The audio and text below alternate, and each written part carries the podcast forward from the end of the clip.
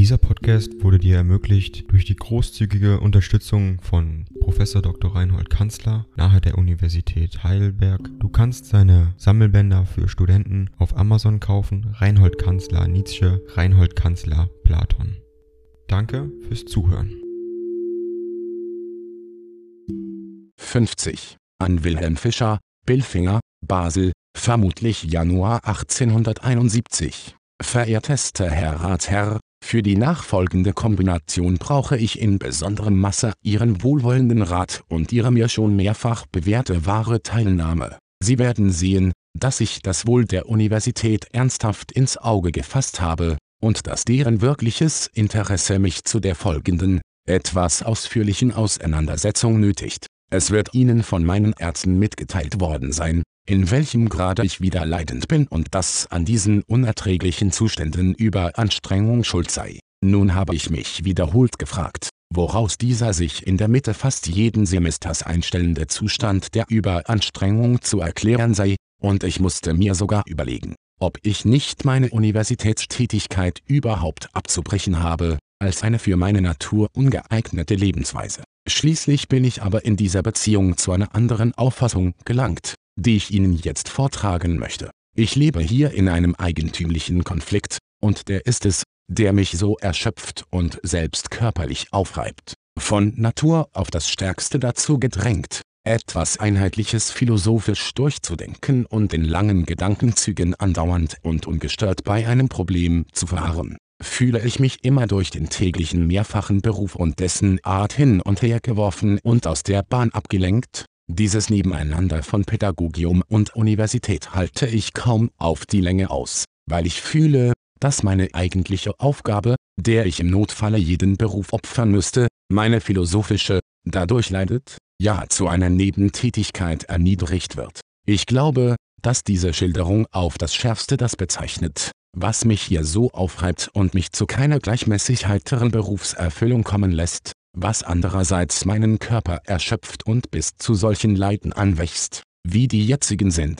die, wenn sie öfter wiederkehren sollten, mich rein physisch zwingen würden, jeden philologischen Beruf aufzugeben. In diesem Sinne erlaube ich mir, mich bei Ihnen um die durch Teichmüllers Weggang erledigte philosophische Professur zu bewerben, was meine persönliche Berechtigung, den philosophischen Lehrstuhl zu ambitionieren, betrifft so muss ich allerdings mein eigenes Zeugnis voranstellen, dass ich dazu Potenz und Kenntnisse zu besitzen glaube und mich sogar, alles in allem, für jenes Amt befähigter fühle als für ein rein philologisches. Wer mich von meinen Schul- und Studentenjahren kennt, ist nie über die Prävalenz der philosophischen Neigungen im Zweifel gewesen, und auch in den philologischen Studien hat mich vorzugsweise das angezogen, was entweder für die Geschichte der Philosophie oder für die ethischen und ästhetischen Probleme mir bedeutsam erschien. So dann stimme ich völlig Ihrem Urteil dabei und mache es für mich geltend, dass bei der augenblicklichen etwas schwierigen Lage der Universitätsphilosophie und bei der geringen Zahl der wirklich geeigneten Bewerber derjenige einiges Anrecht mehr hat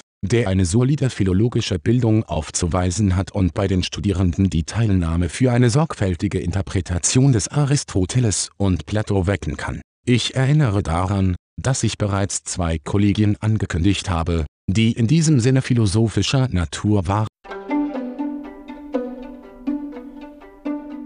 Ding dong. AI kostet Geld. Wenn du diese Briefe ohne Werbung und ohne Unterbrechung hören willst, dann kauf sie dir doch unterm Link in der Beschreibung. Das Ganze ist moralinfrei und verpackt in mehreren Audiobook-Formaten nur für deinen Genuss. Danke für dein Verständnis und viel Spaß mit den Briefen.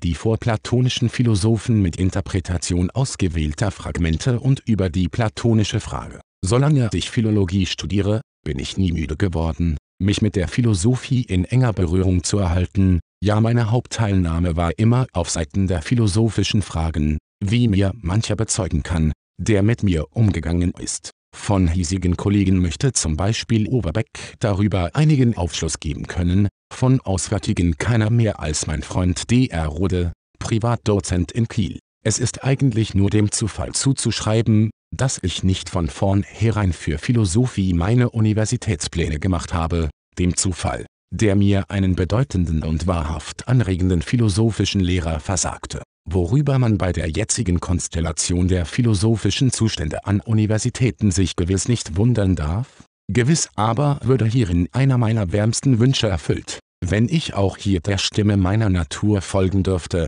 und ich glaube hoffen zu können, dass nach Beseitigung jenes vorhin erwähnten Konflikts auch mein körperliches Befinden ein bei weitem regelmäßigeres sein wird. Als befähigt für eine philosophische Lehrstelle werde ich mich bald genug öffentlich ausweisen können, meine gedruckten Arbeiten über Laertius Diogenes sind jedenfalls auch für meine philosophisch-historischen Bestrebungen geltend zu machen, für pädagogische Fragen und Untersuchungen habe ich immer Teilnahme gehabt, darüber lesen zu dürfen wird mir eine Freude sein. Von neueren Philosophen habe ich mit besonderer Vorliebe Kant und Schopenhauer studiert. Sie haben aus den letzten zwei Jahren gewiss von mir den guten Glauben gewonnen, dass ich das Unpassende und Anstößige zu vermeiden verstehe und dass sich unterscheiden könne, was sich im Vortrag vor Studierenden schickt, was nicht. Wenn ich Ihnen nun meine Kombination völlig darstellen darf, so hatte ich geglaubt, dass Sie in Rode einen überaus geeigneten Nachfolger für meine philologische Professur und Stelle am Pädagogium finden würden.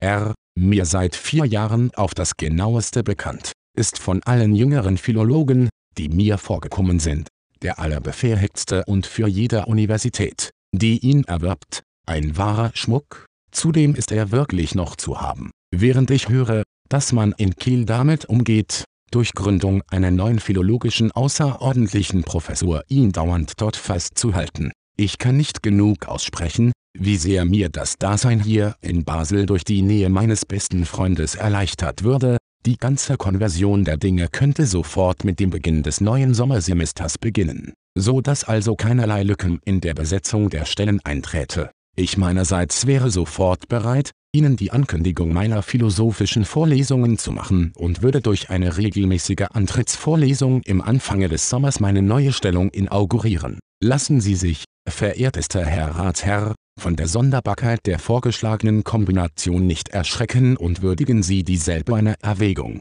Um Ihre Nachricht, Ihren Rat, Ihre Teilnahme bittend bin ich in hochachtungsvoller Ergebenheit der Ihrige Dr. F. R. Nietzsche Professor O.P. der Klasse. Philol,